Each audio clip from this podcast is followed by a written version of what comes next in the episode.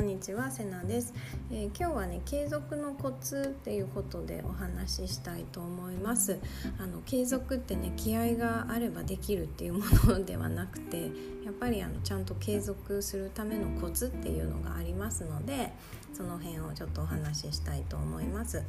えっ、ー、と私ずっとね英語の勉強をしていて、えー先月あの TOEIC をね受けに行きました、えーと、客観的にねあの数字として今自分がどのくらいのレベルなのかなっていうのを知りたくて、えー、受けに行ったんですけれども、えーと、結果がですねなんと935点でした。すごくないですかこれ。ちょっと自分でもねびっくりだったんですけれども、えー、調べたら、えー、900点を超えるのは全受験者の上位4%だそうなんですね。で、えーと、先月ねあのネイティブの友達とビデオ電話をしてる時にあのさらっとねその友達が「セナみたいなバイリンガルはさ」っていう風に言ってきたんですよね。で私自分がバイリンガルなんて思ったこともなかったのであのびっくりしたんですけれどもあの自慢がしたいわけではなくてあのそんなに話せるようになったんだなっていうのがすごくね嬉しかった2つの出来事でした。で私が、えーと、本腰を入れてね英語の勉強を始めたのってもうね78年前になるんですよね。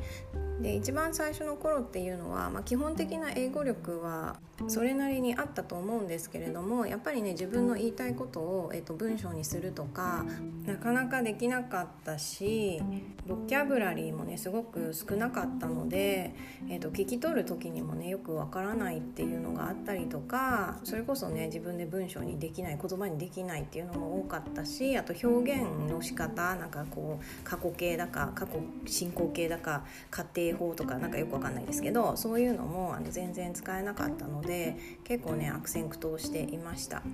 なので、まあ、いつの間にかねこんなにあの話せるようになったりとか理解できるようになったっていうことがやっぱりねすごく嬉しかったんですよね。であのいつも言ってるんですけれども何かを知って実際に行動に移す人っていうのは全体の25%です。でそれを継続する人っていうのはもう全体の5%だけなんですね。これ1%って言ってる人もいるほど少ないんです。で私がその英語を話せるようになったのも単純にねもうこの78年間ずっと継続してるからなんですね。なんなら、えーと、本当に小学校の時から映画とか音楽はずっと英語で聴いていたのでそういうのを考えるとかなり長いことをやってるんですね。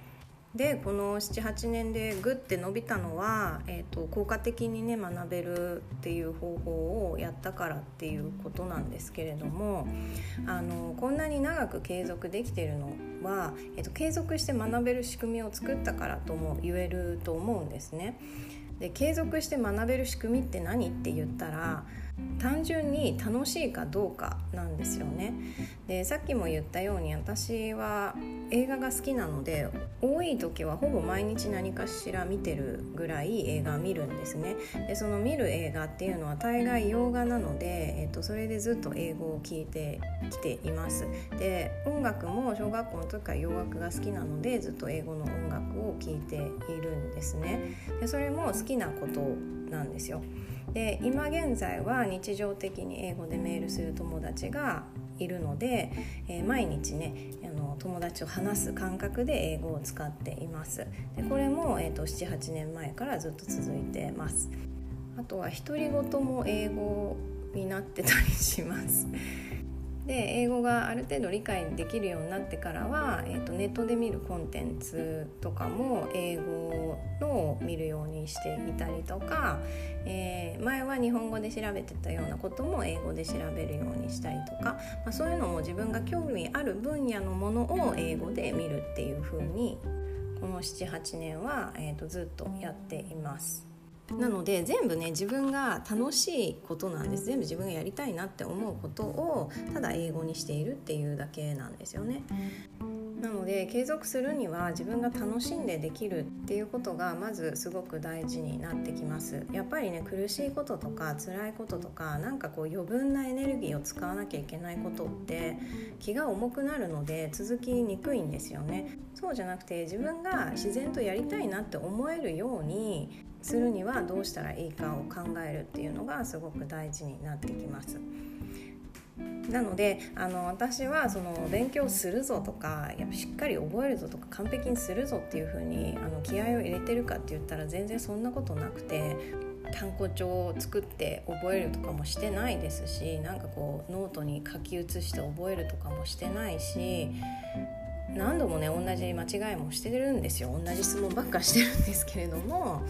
でも、まあ、続けてればそのうち理解するでしょっていうふうに思ってるので本当にね楽しいだけで上達してるっていう感じです。もちろんその家庭ではね勇気を出す場面もあのあったんですよねその初めて何かをするとか初めて電話で人と英語でしゃべるとかなんかそういう時ってやっぱりすごく勇気がいったんですけれどもでもなんかそういうのも自分のステージが変わる時にね自然に気合い入れなきゃいけないとこってやってくるので、まあ、その時に頑張るっていうことをすればいいかなっていうふうに思ってます。で先日あの動画講座をね受講してくださってるあの受講生さんから LINE が来てその方がねあの気づきの中で、え完璧主義のせいで今まで物事を続けることが苦手だったのではと思った。60点で大丈夫にして続けることに注力するっていう風にね書いてくださってたんですよね。で本当にねこれなんですよね継続するためのマインドって。完璧主義だと絶対に続かないです。完璧を目指してしまうと自分ができてない方にばっかりフォーカスがいってしまっていやこんなにできないじゃんこれもできてないじゃんって自分をね責める方向に行ってしまうので続かないんですよ。面白くないし自分って本当ダメだなっていう気持ちにしかならないんですよね。そうじゃなくてできてないところはほっといてできてるところに目を向けていく。で私が続けられてるのって自分にめっちゃ甘いからなんですよ そのうち覚えるでしょっていうくらいのねテンションなんですねで以前の私っていうのはもうそれこそ完璧主義だったので何かを間違えるために「いやマジ何やってんだよ」とか「この前勉強したのになんで覚えてないの?」とかいつも楽な映画ばっかり見てちゃんと単語覚えないからだとかちゃんと書き出して繰り返し覚えるってことをしないからだとか怠けてばっかいるから上達しないんだよとか時間勉強増やさないからだとか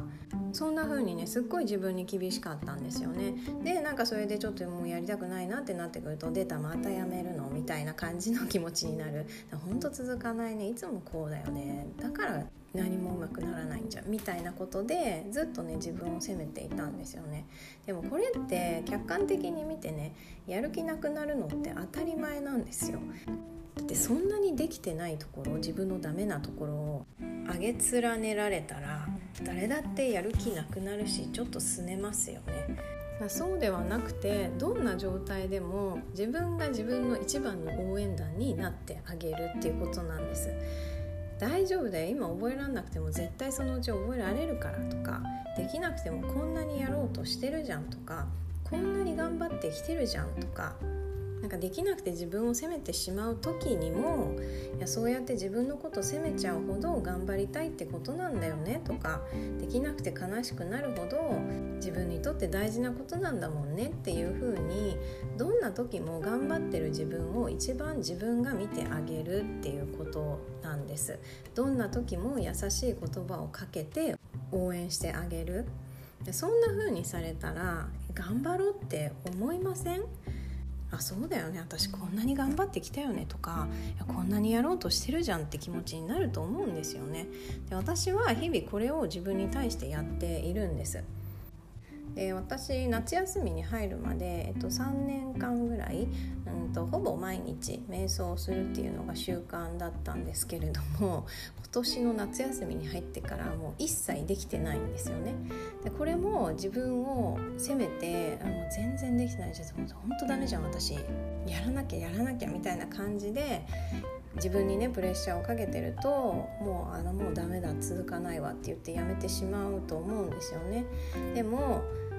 まあ、夏休みだからしょうがないなっていうふうにもう私は割り切っているので新学期始まったらまた再開すればいいかなっていうふうに思っています。継続って本当に気合じゃできないです。それこそ気合で継続しようと思ったら疲れて続かないんですよね。だからどうやったら楽に続けるかっていうところを考えてみてもらいたいと思います。ということで、えー、継続できるコツ、えー、まず継続できる仕組みを作ることです、えー、気合を入れて継続するのではなくて楽に楽しく継続するにはどうしたらいいかを考えてみてください。そして、え完璧主義をやめて自分が一番の、え応援団になるっていうことです。できてないところを見るんじゃなくてできているところ成長したところ頑張っているところを見て自分を応援してあげるっていうことです。でそもそもね継続するのは大変なことだって思ってるとやっぱりそうなってしまうので継続って本当にねコツさえつかめれば本当に簡単にできるものなので是非ねその苦手意識っていうのもあの変えてってもらえたらいいなっていうふうに思います。それではまた。